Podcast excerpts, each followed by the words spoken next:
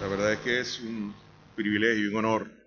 Quiero dar gracias a, vuestros pastores por, por haberse atrevido a invitarnos, así que a compartir la palabra. La verdad es que nos sentimos bien, bien honrados, nos sentimos bien con, con esta diferencia.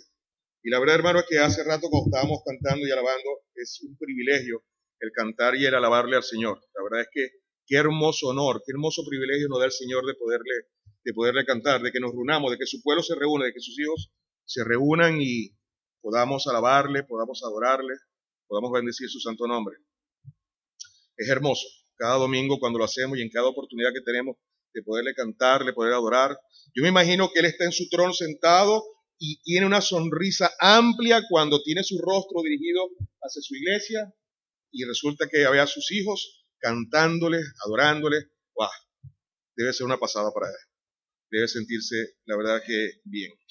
Así que, como ya sabéis, no, no vamos a la iglesia a alabar y adorar al Señor. La iglesia viene al templo a alabar y adorar al Señor. Eso es una prédica que siempre mantenemos cada domingo y nos sentimos bien porque el Señor está presente, el Señor está en este lugar, el Señor está aquí con cada uno de nosotros. Ahora, sé que uno de los mayores privilegios que tenemos también es escuchar la palabra de Dios. De hecho, Jesús dice en Lucas, dichosos los que oyen la palabra de Dios y la obedecen. Así que no solamente es estar dispuesto a escucharla, sino a ponerla por, por práctica, por obra. Amados, uh, soy de Venezuela, mi nombre es Número Rincón, soy de Venezuela. Tenemos ya cerca de 17 años en España, de los cuales el 10 de febrero pasado cumplimos seis años en San Lucas de Barrameda, en, en, esta hermosa región. La verdad es que llegamos aquí con muchas expectativas, con, con, mucho deseo de servir al Señor. No venimos convertidos desde Venezuela, conocimos a Cristo en, en Madrid, conocimos a Jesús aquí en España. Le damos gracias al Señor por las personas que utilizó como herramienta para que nos acercáramos a, a sus pies, nos acercáramos a su cruz, nos acercáramos a Jesús. Desde el mismo momento en que le conocimos, pues a, ha sido un, deseo ardiente en el corazón de querer servirle. De hecho, estuve, um, y perdonad que les cuente un poco de esto, pero es para hacer un poquito de, referencia anterior. Eh, Pastor, ¿cuánto tiempo tengo para, para hablar? Muy bien, perfecto. Uh, me invitaban a una casa de oración, a una, a una célula, me invitaban a un sitio para, para reunirnos. Uh, yo estaba en el catolicismo era de aquellos que me arrodillaba frente al sagrario para, para rezar. Cuando estábamos en Venezuela éramos parte activista de una iglesia que se estaba construyendo y éramos parte del grupo Pro Templo. Mi esposo y yo éramos quienes buscábamos los recursos, porque a veces hay una confusión en algunas cosas, por lo menos allá en Venezuela, cuando nosotros íbamos a pedir ayuda económica al gobierno, nos decían, ah, ah, naranja, chile, no hay nada. Lo más que nos daban era un hombre con un machete para limpiar las hierbas que crecían en el frente pero todo lo que eran los recursos económicos para la construcción del templo teníamos que buscarlo. Mi esposo y yo pues estábamos, éramos la pareja más joven, eh, estábamos alrededor de 14 parejas, la única pareja venezolana éramos nosotros, las demás eran españoles, italianos y portugueses quienes estaban trabajando. Recordad que Venezuela en ese entonces nosotros éramos alrededor de 24 millones de habitantes, de lo cual el 30% de la población eran entre españoles, italianos y portugueses y su descendencia. O sea, es una una amplia, uh, una, amplia, un amplio sector de, la población es, es descendiente de aquí de Europa. El hecho es que conocimos al Señor, unas personas nos empezaron a invitar, yo le decía, déjame tranquilo, yo no quiero ir a esa cosa, déjame, déjame en paz. No, no, no, yo no, no quiero, además vosotros os dividiste, vosotros os separaste, ¿no? Esto, esto es la verdadera. Pero el hombre nunca se cansó de invitarme como nunca le decía, déjame tranquilo, o sea, no le dije en verdad que no me dijera más nunca nada más. Un día fui y habían como 12 sillas en el salón y estábamos solamente tres personas. Me preguntaba, ¿qué saben los demás que no sé yo? ¿No? ¿Qué saben los demás que no han venido que, que yo no sé? El hecho es que ahí estuvimos orando, él me decía, nos reunimos para orar, tú quédate con, en el catolicismo si quieres, no hay problema y me agradó el asunto, me agradó, me sentí bien. Al siguiente miércoles fui, al siguiente miércoles fui, al siguiente miércoles fui, al siguiente miércoles fui. Así estuve casi un año invitando a mi esposa y mi esposa me decía, déjame tranquila, y seguíamos yendo los domingos a la misa, pero sin hacer nada más. Y ya, yo, recuerdo que venía el cura y el cura me ponía la mano aquí en la, me veía arrodillado frente al sagrario rezando ahí. Yo, estaba seguro que Cristo estaba ahí en cada, en cada partícula de hostia. Esa era mi seguridad. El hecho es que se decide abrir una iglesia en Pinto, nosotros vivíamos en Alcorcón, se decide abrir una iglesia evangélica en Pinto de estas personas que nos estaban invitando y uh, como mi esposa se rehusaba la invitación a, participar en estas reuniones de, de, oración, la pareja que se estaba postulando o se, o se estaba iniciando como, como pastores, como obreros para esa obra, le envían por correo ordinario una invitación, por lo que se vio como que obligada, se vio como que eh, con, con, responsabilidad, o sea, no, podía decir que no. Y el hecho es que fue, fuimos a, a, esa primera reunión, mis hijos no fueron, fuimos nosotros dos solamente. Cuando llegamos en el salón, habían quitado todos los muebles, la mesa, habían quitado todo, habían dejado solo una, una mesa pequeña, como estas mesas que ponen en los, en los pasillos de recibo, eh, y un montón de sillas habían hecho no sé cuántas invitaciones. Y resulta que quienes iban a predicar eran unos pastores de una iglesia de Madrid, nosotros no les conocíamos, y llegamos nosotros, ahí nos sentamos, no llegaba nadie más, estaba la pareja de la casa, estaba, al rato llegan los pastores, la, familia o los esposos, el matrimonio que iban a predicar, y mi esposo y yo. Y espera, y espera, y espera, y nadie llegaba. Entonces dice el pastor principal, dice el pastor que viene de Madrid, dice, bueno, vamos a hacer lo siguiente, como somos nosotros seis solamente, vamos a poner la silla así en redondera y aquí hablamos y conversamos. Él empieza a hablar y resulta que la pareja que nos había invitado era también de Venezuela y el pastor que venía a predicar también era venezolano. Y entre hablar y decir y de dónde eres y de cómo son, resulta que el pastor y yo somos primos. Resultamos ser primos. Y después entonces ahí nos acordamos del pueblo de mi padre y y recordamos un montón de cosas que habíamos vivido y no tenía ni idea que él estaba aquí, él no tenía idea que estaba yo, yo estaba acá. De hecho, su esposa es hermana de la esposa de un primo hermano mío también, o sea que estamos por todos lados ligados. El Señor empieza, eh, el pastor empieza a hablar y el Señor nos empieza a tocar y empieza a tocar a mi esposa. Después cuando ya termina todo, nos despedimos, nos quedamos de vernos nuevamente, era había sido un tiempo muy agradable, la verdad es que había sido un tiempo muy agradable, un tiempo distinto, debo, debo confesarlo. Y cuando íbamos en el coche, mi esposo y yo, desde Pinto hasta el Corcón, cerca de 20 kilómetros, iba conduciendo. Mi esposa iba al lado. ¡Claro! ¿Viste? No nos hablamos, solamente con la mirada es, como que si estuviésemos hablando telepáticamente. Estamos en un solo espíritu, hermanos. El Señor había tocado. De pronto viene ella, está aquí al lado y me dice, yo no sé qué vas a hacer con tu vida, pero desde hoy le rindo, le doy mi vida al Señor. Amado, y hasta el día de hoy ha sido así.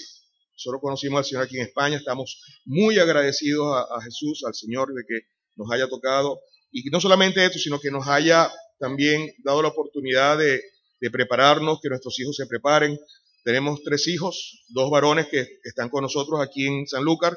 La niña todavía está reacia a venirse. Bueno, niña, siempre va a ser mi niña, ¿no? Que ya está casada.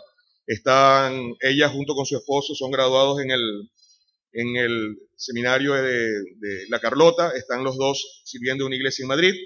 Y como me dicen algunos, no te preocupes, se están preparando y están tomando experiencia para después venir para acá. Así que eso es un poco más o menos bien condensada, más condensado que un cubito de estos de, caldo de, de Maggi, de lo que ha sido más o menos nuestras vidas. Amén.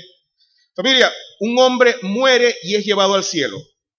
Por supuesto que se encuentra con San, San Pedro esperándolo a las puertas del cielo, ¿no? No hay problema que les cuente un chiste, ¿verdad?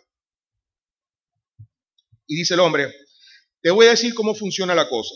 Tú necesitas 100 puntos para poder entrar al cielo. Así que vamos a hacer una lista de las cosas que has hecho, de todas las cosas buenas que has hecho, y de esa manera pues te voy a ir asignando, de acuerdo a cada una de las cosas, te voy a ir asignando un punto. Es posible que ya, ya hayáis escuchado esto.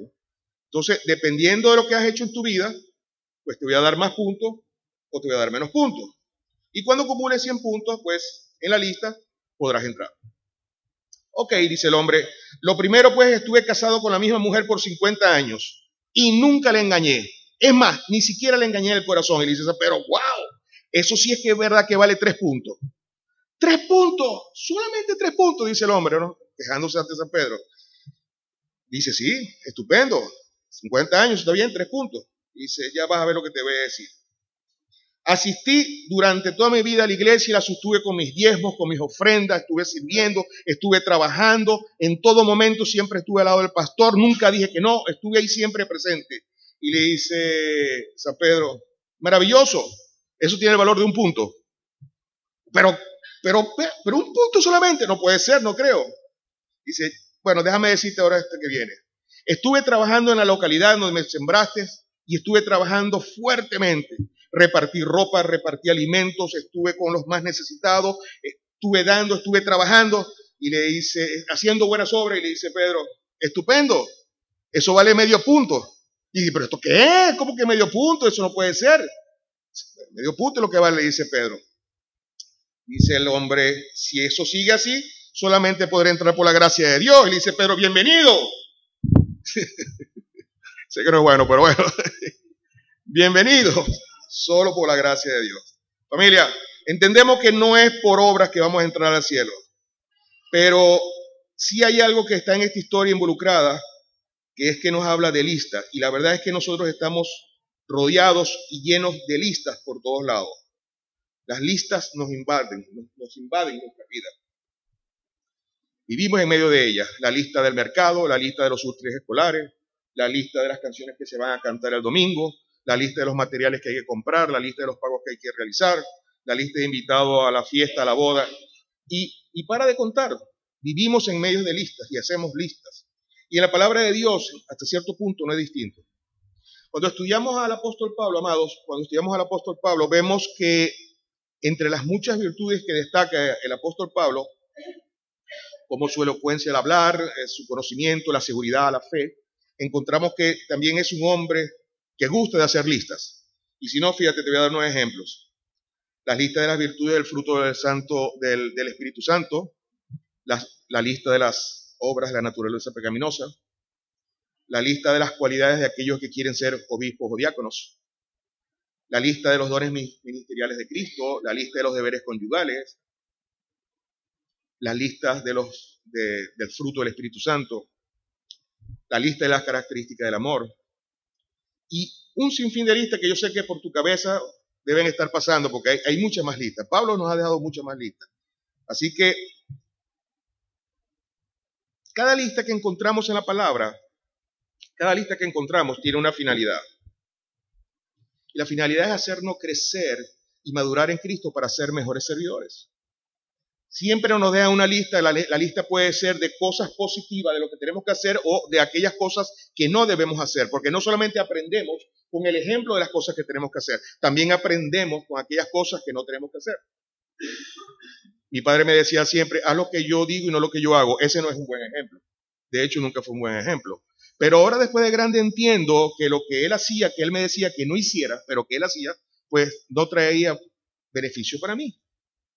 Entonces entendemos de que en la palabra también hay algunas listas o hay, algunas, hay algunos pasajes en donde nos enseñan de reyes y de situaciones que no hicieron lo que agradaba al Señor. ¿Para qué? Para que nosotros no lo repitamos. Así de sencillo. El Señor no quiere que permanezcamos en la infancia espiritual. Por eso nos deja su palabra. Por lo que crecer y madurar en Cristo significa desarrollar una serie de hábitos que nos llevarán a actuar y pensar como Jesús. Y de esto más o menos es lo que quiero hablar esta mañana, de hábitos, un poquito de hábitos. Familia, dame un poco de, crédito, ya vamos a entrar en, ya vamos a leer un pasaje bíblico. Lo que pasa es que normalmente mis introducciones son así, un poquito extendidas para entrar de lleno a la palabra. Dicen los entendidos que si quieres cambiar un mal hábito, debes hacer lo, lo contrario. Si quieres cambiar un mal hábito, debes hacer lo contrario de forma regular y conscientemente durante 40 días contigo. Hasta que lo hagas de forma natural. Te doy un ejemplo. Si tú eres la persona que tú te levantas de la, mesa y dejas el plato y los cubiertos y dejas todas aquellas cosas en la mesa y no ayudas para llevarlos a la cocina o llevarlos al, a la vajilla, a esta, cosa, Puede ser eso, puede ser un mal hábito. Si tú quieres cambiar el hábito, ese mal hábito, tienes que durante 40 días levantarte de la mesa, tomar el plato, acordarte que debes tomar el plato, los vasos, los cubiertos, toda esta serie de cosas y llevarlos a la cocina. Si tienes el, mal hábito de dejar la toalla tirada en el suelo después que te duchas, o dejar la crema dental con, el, tapón abierto, o el cepillo de dientes ahí todo mojado. o sea, si tienes esos hábitos que no son buenos, que son malos hábitos, tienes que hacerlo o tienes que obligarte durante 40 días continuos a hacer lo contrario para que después lo hagas de una forma ya inconsciente. O sea, ya no tienes que estar pensando, ya lo haces naturalmente. El tema de cambio de hábitos ha sido relevante para muchos escritores, para muchos estudiosos, para muchas personas que se dedican a la, autoayuda personal, para psicólogos, sociólogos.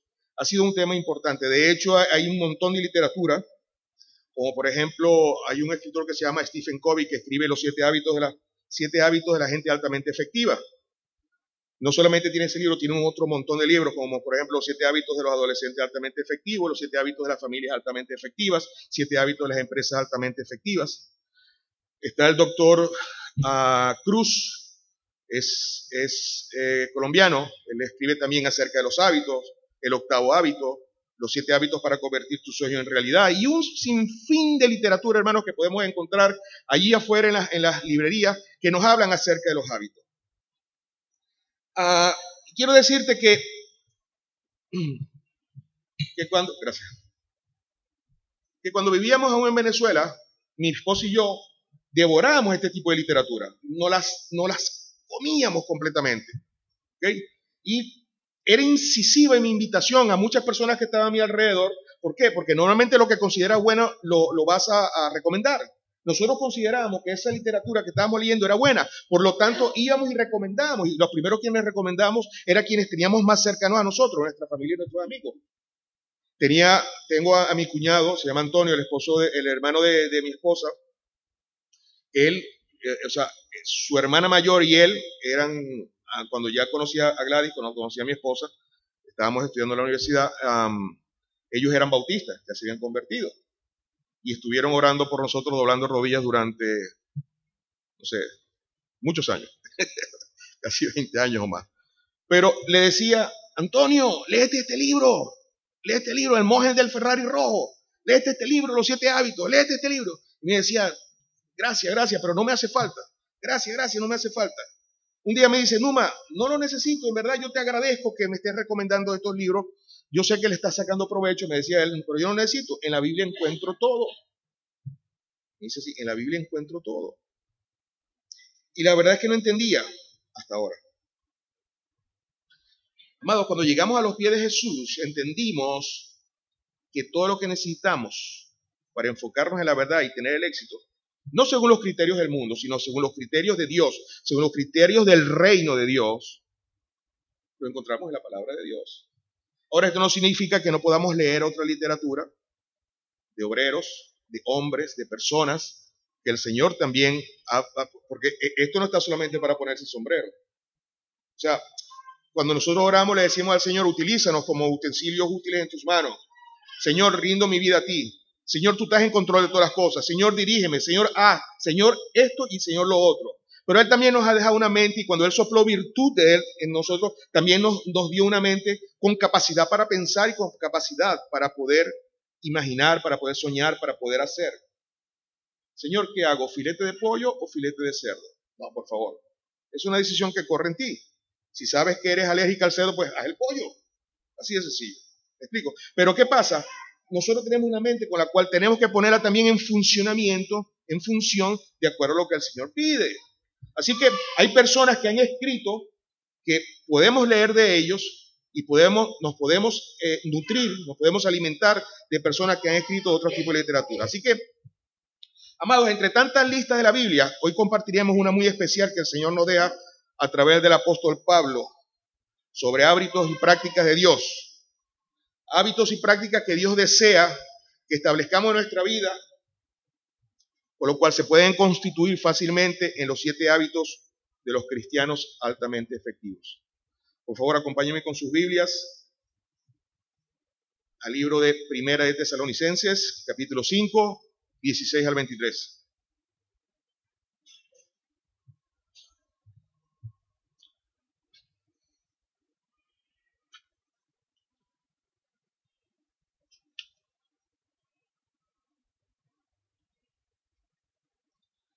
Primera de Tesalonicenses 5, 16 al 23.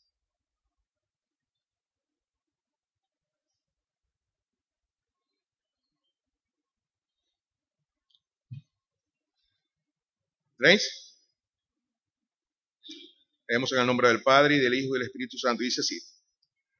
Está siempre gozosos. Orad sin cesar Dar gracias, dad gracias a Dios, dad gracias en todo, porque esta es la voluntad de Dios para con vosotros en Cristo Jesús. No apaguéis al Espíritu, no menospreciéis las profecías, examinadlo todo, retened lo bueno, absteneos de toda especie de mal. Y el mismo Dios de paz os santifique por completo, y todo vuestro ser, espíritu, alma y cuerpo, sea guardado irreprensible para venida de nuestro Señor Amado Padre, en el nombre de Jesús, te damos gracias en esta mañana por esta oportunidad nuevamente, Señor, de poder compartir tu palabra, Señor. Padre, que esta reflexión de hoy, Señor, sea una reflexión que nos permita salir de una forma distinta a la como hemos entrado, Señor, en, este salón, Señor, en el cual hemos venido para alabarte y adorarte. En el nombre de Jesús, te damos gracias por tu presencia, por tu guía, por tu orientación, Señor. Danos la valentía de continuar siempre en tus caminos, Señor. En aquellos días donde parece que vamos a fallar, Señor, permítenos desviar nuevamente nuestra mirada a la cruz Padre, para no perder de vista qué es lo importante.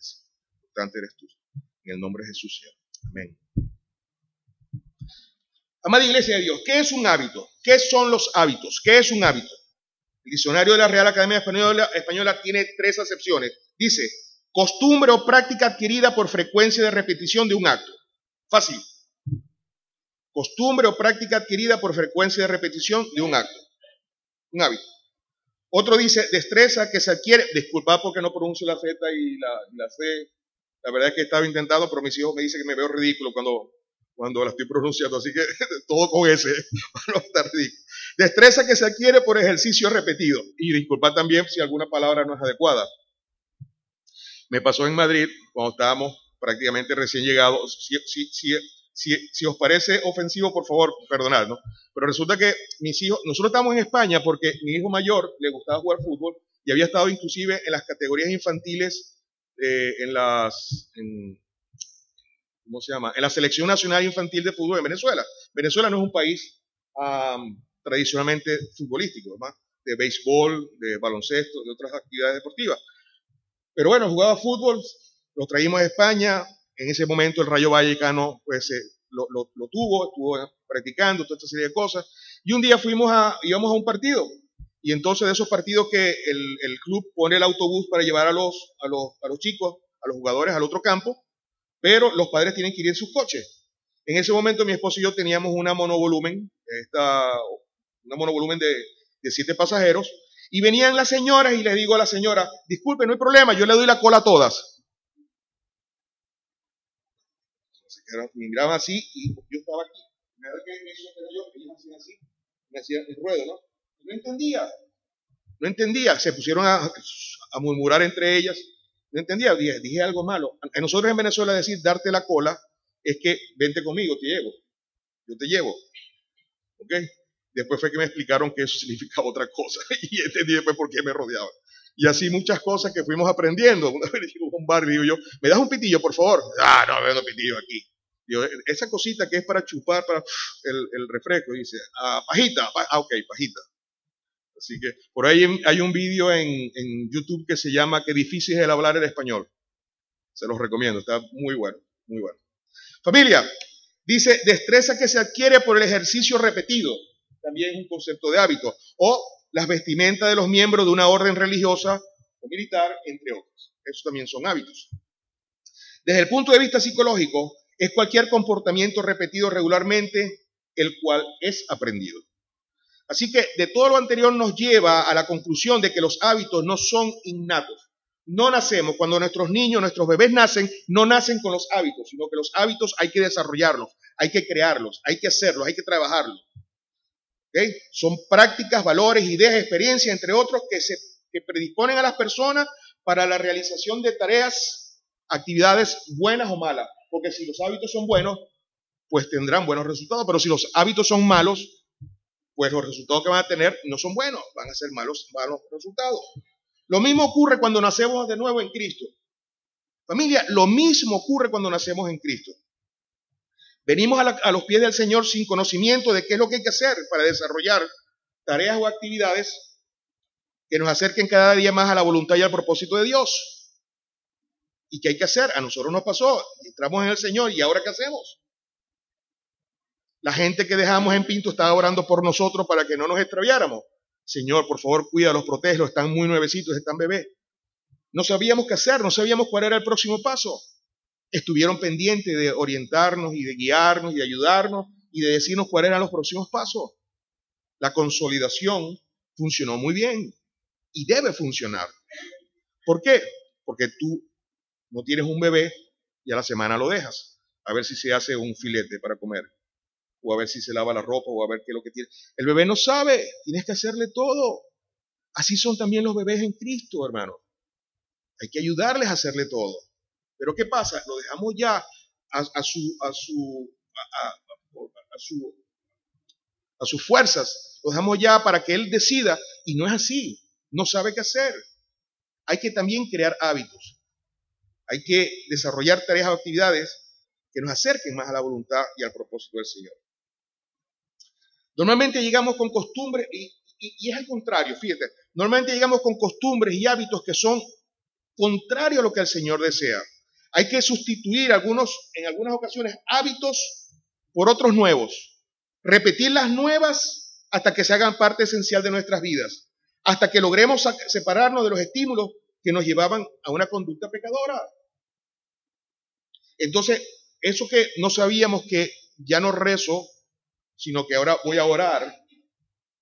Ahora dedico la primera hora del Señor porque le dedicamos lo mejor al Señor y le dedicamos lo primero que tenemos en nuestras vidas. Ahora servimos al Señor. Ahora hay muchos cambios que hacemos. Hay muchos cambios de hábitos que tenemos que hacer cuando nosotros nos acercamos al Señor. Nosotros éramos católicos, yo era católico, pero la Biblia no la abría. ¿Para qué? No me hacía falta. Tenía un cura que me hablaba lo que tenía que hablar.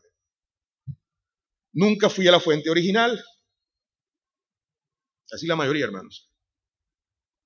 Tenía entonces que empezar a leer la Biblia. Era perezoso para leer algunas cosas. Aquello que me decía, tú puedes, dale, la fuerza está dentro de ti. Tú eres dueño y estás en control del universo. El universo está confabulando para que tú consigas todos tus sueños. Ah, eso me encantaba. Pero cuando me decía, tú eres un pecador, tú eres esto, no hay nadie bueno. No, esa cosa no me gustaba leerla. Tuve que cambiar de hábitos, hermano. Ahora es importante destacar que esta lista de Pedro, si la observamos bien, ¿ok? Si observáis bien esa lista, ¿hay posibilidad de ponerla en la pantalla? Si observamos bien esta lista, ¿sí? ¿No? No importa, no importa, no importa, disculpad. Está siempre gozoso, orar sin cesar, da gracias en todo, no apague el espíritu, no menosprecie las profecías, examinarlo todo, abstener de toda especie de mal. Si examinamos, si veis el texto, Pablo nos está, no nos está dando recomendaciones, nos está dando órdenes. Pablo está hablando de una forma imperativa, está dando como una especie de instrucciones que no nos dan pie a nosotros de decidir si son optativas o no. Pablo no te dice, si quieres, cúmplelas, hermano. Si crees que te cae bien, dale. no, estás siempre gozoso, ora sin cesar. Él nos está diciendo lo que hay que hacer de forma imperativa. O sea, nos está diciendo de que en estas áreas, los hábitos que no tenemos, tenemos que cambiarlos sí o sí. No hay otra opción. Y las menciona prácticamente al final del libro. ¿Para qué? Para que las tengamos siempre presentes. Recordad que casi siempre lo que se nos queda en la mente es lo último que escuchamos. Entonces, él lo menciona prácticamente al final del libro para que siempre lo mantengamos presente. Pero, amados, estas instrucciones imperativas obligadas en el desarrollo y madurez del cristiano deben ser un hábito que se transforma en un estilo de vida. En un momento dado debemos de dejar de pensar en hábitos para pensar entonces en estilo de vida. Analicemos un poco cada una de estas instrucciones. Y quiero decirte la siguiente, la idea, fíjate, ¿habéis escuchado hablar a Tarzán? ¿Ah? Yo, Tarzán, tú, Jane. ¿Ah? Pareciera que Pablo estuviera como Tarzán, está siempre gozoso, ora sin cesar, da gracias en todo, no apague el espíritu. No sé si es que le faltaba papel o le faltaba pergamino o, estaba llegando o no tenía tinta o, o qué es lo que pasaba. El hecho es de que no desarrolla, no da explicación de cada uno de estos puntos. Por supuesto, si leemos todas las epístolas, todas las cartas de Pablo, pues ahí vamos a encontrar explicaciones de cada uno de estos puntos. Pero en este caso, Pablo no se molesta, no toma un tiempo para desarrollar cada uno de estos puntos y decirles el por qué tiene que hacerlo, sino que simplemente deja una lista de forma imperativa de lo que hay que hacer. Sin embargo, en el versículo 18 podemos notar de que dice, porque esta es la voluntad de Dios para con vosotros en Cristo Jesús. O sea que, por lo menos los tres primeros puntos, y sabemos que el resto, pero los tres primeros, que también son de forma imperativa y que tienen también otra concordancia, y es la que está en el tiempo, parece que no tuviese límite de tiempo. Cuando leemos los tres primeros, fijaos nuevamente, estad siempre gozosos, alegres, siempre. La segunda, orad sin cesar. Y la tercera, dad gracias a Dios en todo. O sea, nos da la sensación de que no hay un límite, de que es algo que tenemos que comenzar el día que entramos, el día que llegamos a los caminos del Señor, que entramos, que llegamos a los pies de Jesús, y hasta que estemos delante de su presencia, pues es una actividad que estamos, que tenemos que estar desarrollando no tiene espacios, no tiene fin, no tiene límites.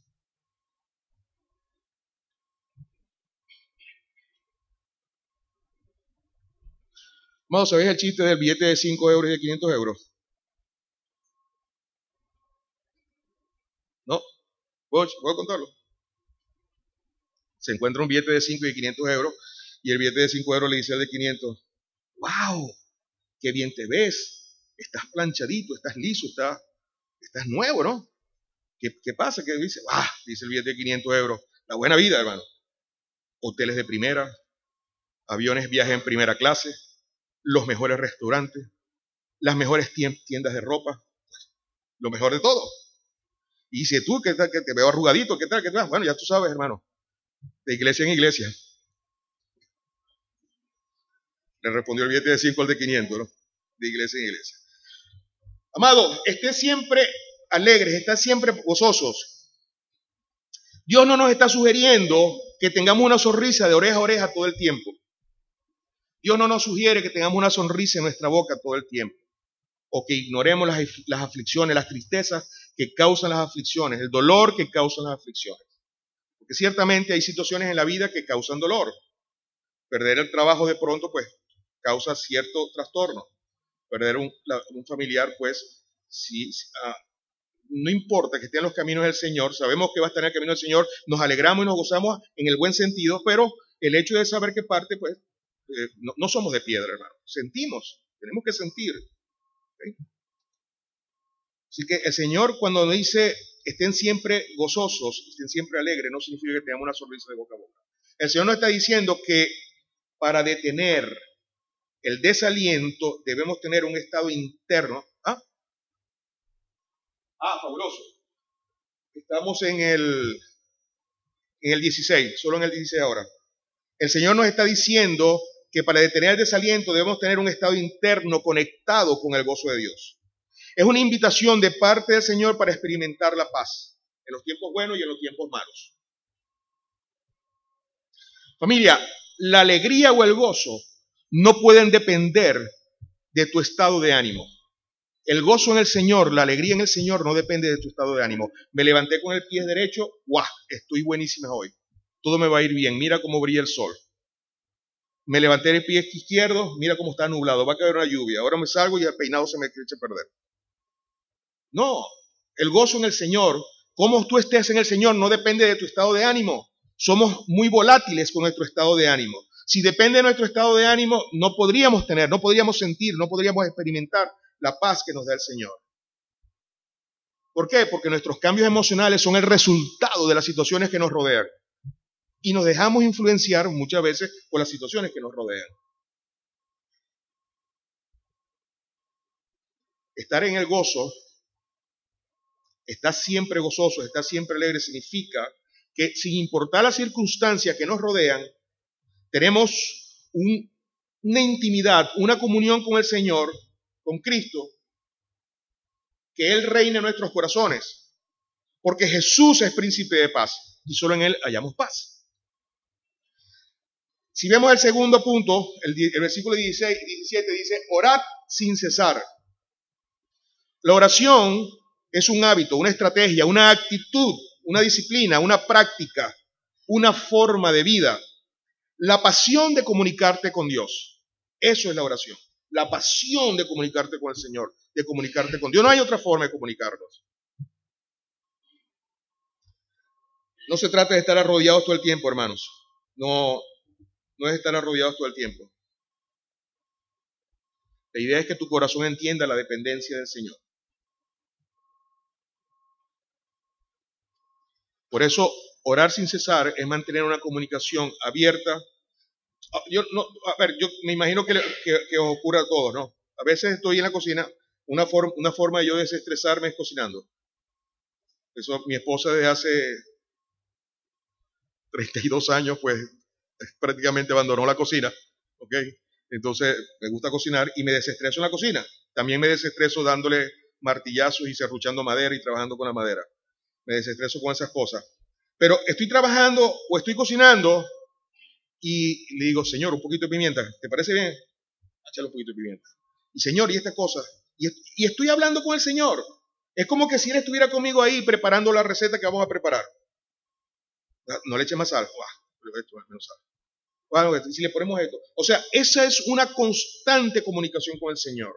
Una comunicación que no se hace de forma Ah, inconsciente, sino que estás consciente, pero no estás en ese momento simplemente haciendo lo que normalmente hacemos en una oración, que es pedirle, pedirle, pedirle. Le adoramos, le alabamos, le bendecimos, le glorificamos, le honramos, le damos gracias en la oración, hacemos todo, pero podemos compartir. Cuando a mí me enseñaron que orar al Padre era como hablar como, hablar como, como hablaba con mi Padre, que no hay ninguna diferencia, simplemente lo que hacía era estar tranquilo ahí, y hablo con Dios. Señor, tú estás en control de todo. ¿Qué te parece si hacemos esto? Fabuloso. Orar sin cesar es mantener una comunicación interrumpida con Dios donde alabamos y adoramos y le bendecimos. Hermano, que tu amén al final de la oración no sea como el adiós de tus despedidas. Porque cuando estamos orando no nos despedimos.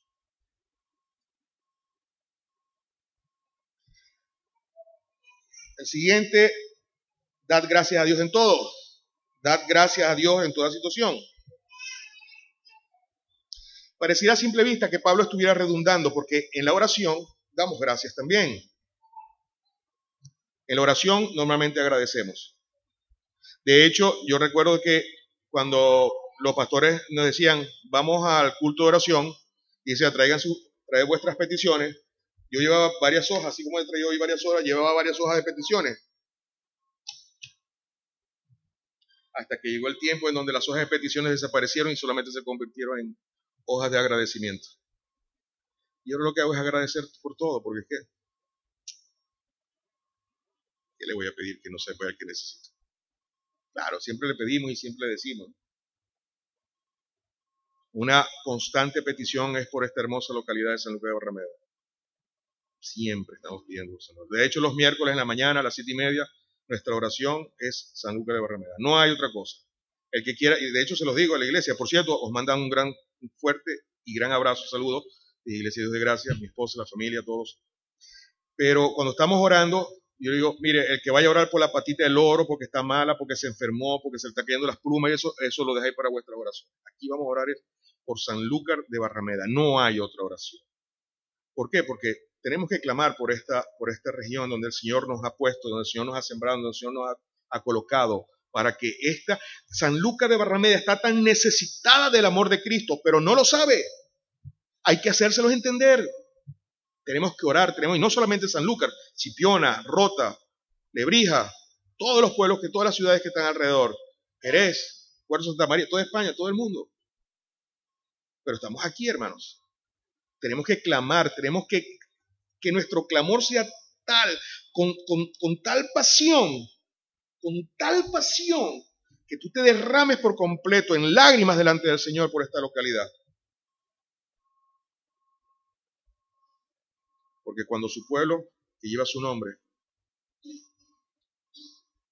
cambia, entonces Él va a perdonar los pecados, Él va a meter sus manos en la tierra, Él va a cambiar esto. Yo lo quiero ver. Yo quiero ver. Yo quiero ver una Sanlúcar derramada, entregada, puesta delante del Señor. La quiero ver. Quiero ver jóvenes. Así como veo jóvenes ahí en el, en parque Los Scouts, normalmente estamos ahí trabajando. Tantos jóvenes que están desperdiciando su vida ahí con drogas y con situaciones. En estos días, bueno, hace un par de meses agarraron a un chico eh, vendiendo. Pero tantos jóvenes Quiero ver lo contrario, quiero verlos danzando, alabando, adorando, cantándoles al Señor, no, no desperdiciando sus vidas. Nos causa tan, tanto dolor esa situación. Ellos son las generaciones, son nuestras generaciones de relevo. No se dan, dan cuenta. Un día estaba hablando con un chico y se estaba liando ahí un porro delante de mí, le estaba hablando de Jesús. Y dice, yo conozco a Jesús. Sí, oye, qué alegría, qué gozo, ¿verdad? ¿Lo conoce de verdad? Sí, yo lo conozco a Jesús. Dice, si lo conociera no te estuvieras liando un porro. Subió la cara, bajó, dice el tío, no me hables más. Siguió liándose su porro. Nos duele. Sentimos esta localidad. Sanlúcar es nuestra población. Sanlúcar es nuestra ciudad. Habremos nacido en otro sitio, pero somos de aquí. Por cierto, me acaban de conceder la nacionalidad española. de 17 años. El, 16, el 16, el 16 de marzo, juro, prometo, no sé qué cosa tengo que hacer ya para, para aceptar al rey y, y la bandera.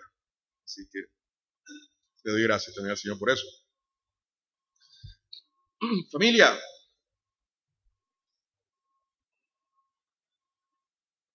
la voluntad de Dios es que seamos agradecidos ya que esto es estar en conciencia de que el Señor está en control de todo y podemos confiar en Él a pesar de los resultados o de lo que esperamos. Un corazón agradecido es el mejor antídoto contra el ego. No apagues el espíritu. Hermano, debemos reconocerlo. Permanecer en el fuego de Dios. Por favor, alguien me busca Levíticos 6, 12 al 13. Levíticos 6, 12 al 13. Hermano, Permanecer en el fuego de Dios no siempre resulta fácil. Pero resultará más fácil si atendemos los tres primeros puntos de los cuales estamos hablando. No apagar el espíritu se refiere a mantener vivo el fuego del Señor dentro de tu corazón. ¿Y sabes qué? Cada quien es responsable de mantener fuego, el, vivo el fuego dentro de tu corazón. Cada uno de vosotros que está sentado en ese banco, en ese, en ese asiento, es el responsable de mantener el fuego ardiendo en, en su corazón. No eres el pastor, no son los pastores, no son los líderes, no son los diáconos. Eres tú el responsable de mantener vivo el fuego en tu corazón. No es un predicador que venga a predicar. ¿Puede alguien leer Levítico 6 de 12 al 13?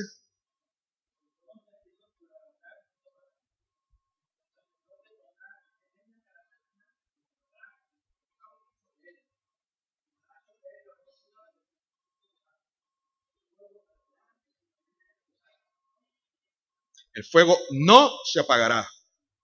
Si el, el, Señor puso la chispa para encender el primer fuego, pero si tú permites que esa chispa se apague, es tu responsabilidad. No es la responsabilidad, repito, del pastor, no es responsabilidad, no. Es tu responsabilidad mantener esa llama ardiente. Es tu responsabilidad buscar la leña de la lectura de la palabra, de la oración, de la congregación, de todas las cosas que tenemos que hacer para metérsela al corazón para que esa llama se mantenga ardiendo en todo momento.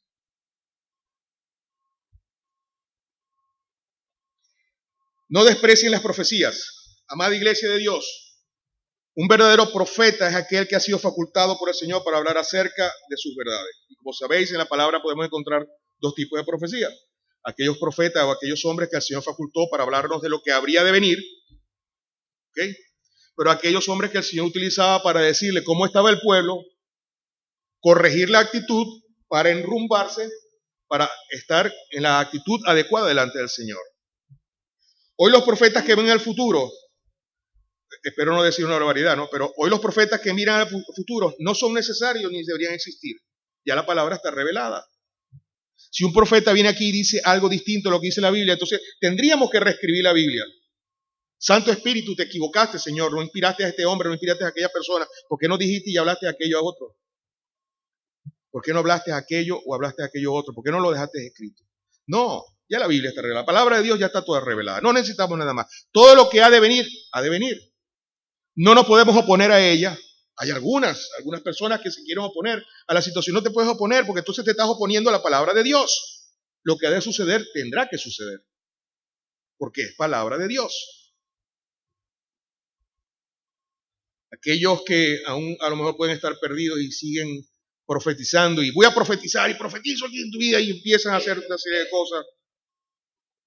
El Señor te va a dar una bendición y va a ser como la unción de Aarón que va a venir por todo el cuerpo y va a descender como ese aceite por las barbas y entonces yo hago creciendo. Así me dijeron una vez. Y como tú eres mi hijo, entonces la unción desciende también a través de ti. Digo, pues si es una palabra que recibiste tú es para ti, no es para los demás le decía, ¿no? En, en mi ignorancia.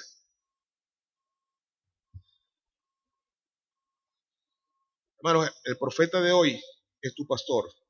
Es la persona que mejor conoce cuáles son las necesidades de este redir, de, tu, esta iglesia. Y entonces pone los correctivos conforme a lo que el Señor pone en su corazón. Él dice, estamos haciendo esto y deberíamos hacer aquello. Entonces da dirección. El, profeta, la persona, el pastor, da dirección a redir. ¿Alguien puede leerme 1 Corintios 14, 3?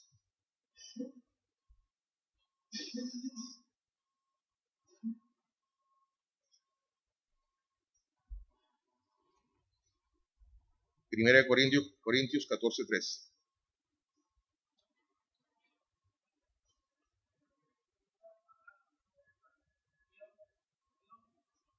Amén. Así que cuando el pastor está hablando, ¿cómo dice? Edificación. Ajá. Cuando te esté edificando, exhortando o consolando, hermano, no te sientas mal con tu pastor. Él está haciendo lo que tiene que hacer según lo que la palabra de Dios le dice que debe hacer. No te sientas ofendido porque a lo mejor puede herir tus sentimientos. Yo a las personas les digo, ¿qué quieres escuchar? ¿Lo que quieres oír o lo que tienes que escuchar? No, no, no, el que tengo que escuchar. Ah, entonces les hablo como lo que tienen que escuchar. Pero muchas veces estamos susceptibles a las palabras que debemos escuchar y no queremos escuchar lo que tenemos que, oír, lo que tenemos que escuchar, lo que tenemos que, lo que necesitamos que nos digan verdaderamente. Así que, aunque no te guste, escucha a tu pastor. El Señor lo ha puesto ahí con una misión, con un propósito. Él tiene la palabra que necesitas. Él tiene la, orientación que necesitas. Él tiene la dirección que necesitas. Sométalo todo a prueba. Aférrense lo bueno. Porque el versículo anterior nos dice que no, no despreciemos las profecías. El no despreciarla no significa que no debemos someterla a prueba y quedarnos únicamente con lo bueno. Como comenté, vuestros pastores conocen que es lo mejor para cada redil, para esta iglesia. Ellos mejores que nadie. Yo recuerdo que cuando estaba en la iglesia donde nacimos nosotros, llegaba una persona, nosotros estábamos trabajando en una dirección, pero llegaba un, predicador y decía algo y cambiamos de rumbo. Y llegaba a las dos semanas otro y volvíamos a cambiar de rumbo. Y, y estábamos como las veletas cuando están arriba en los techos que conforme la dirección del viento, y así íbamos. No teníamos un rumbo. No teníamos una dirección definida, no teníamos una visión y una misión, un propósito.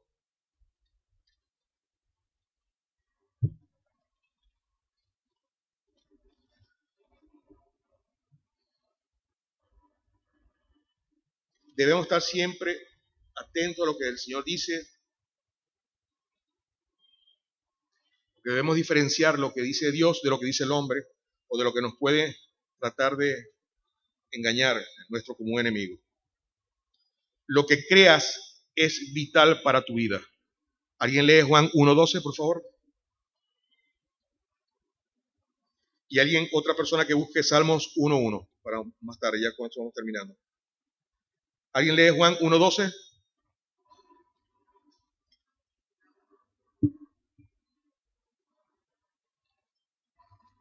Amén. Por eso lo que creas es vital para tu vida. Evita toda clase de mal. ¿Alguien lee Salmos 1.1? ¿Ah? Salmos 1.1.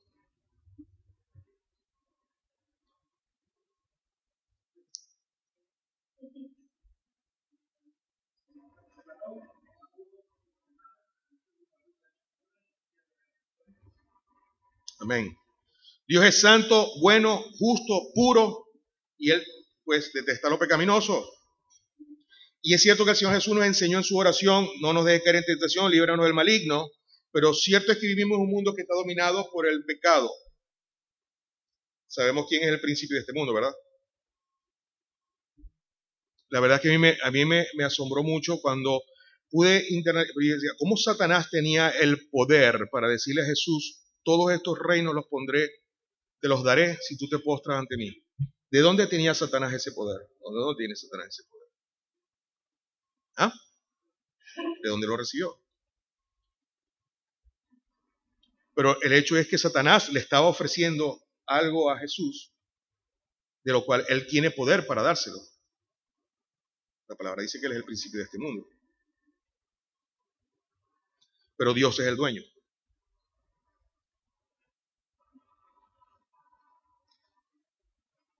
Familia, no importa que este mundo esté dominado por el pecado, que no abunde la gracia porque abunda el pecado, amados.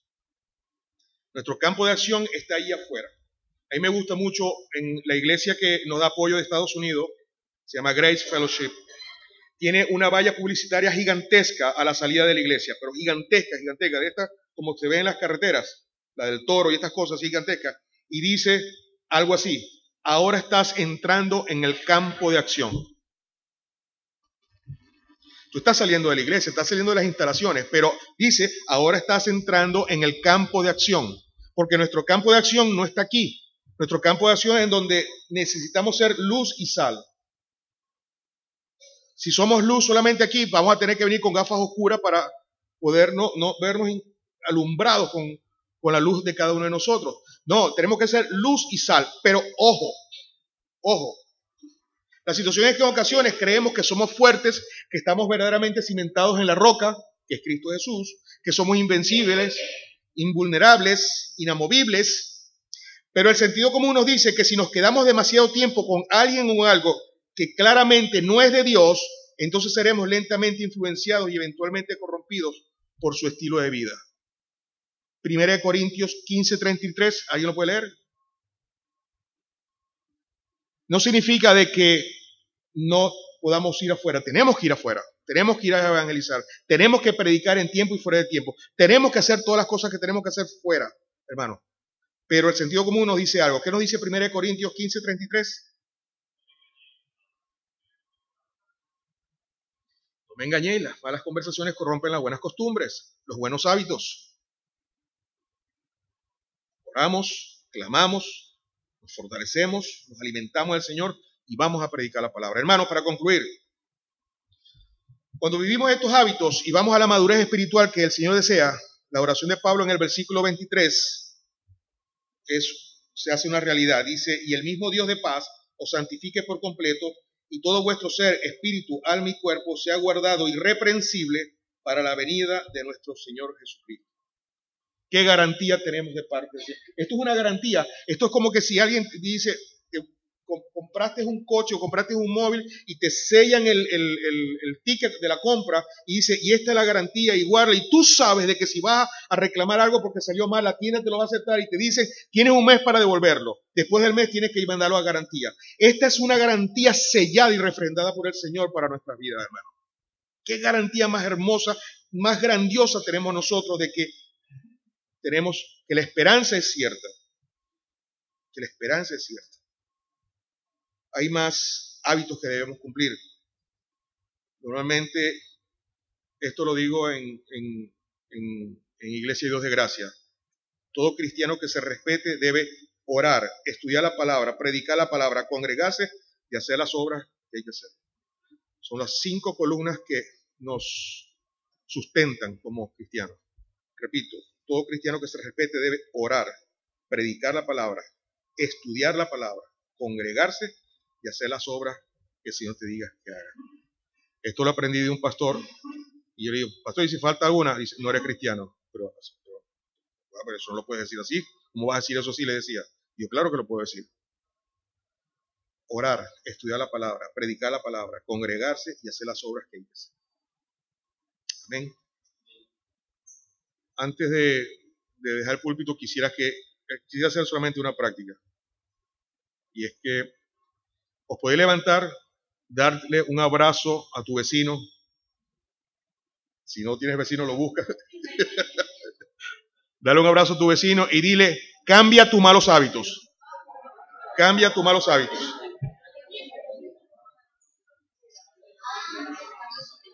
Cambia tus malos hábitos.